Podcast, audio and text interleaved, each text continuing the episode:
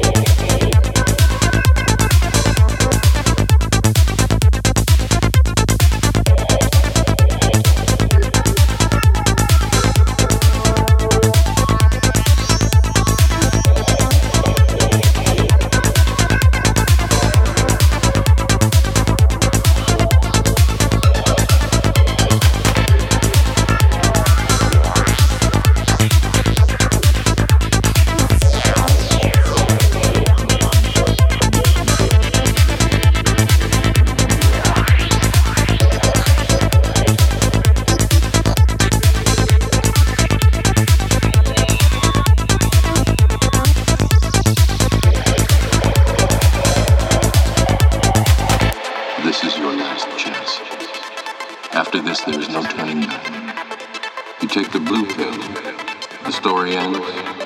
You wake up in your bed and believe whatever you want. You take the red pill, you stay in Wonderland.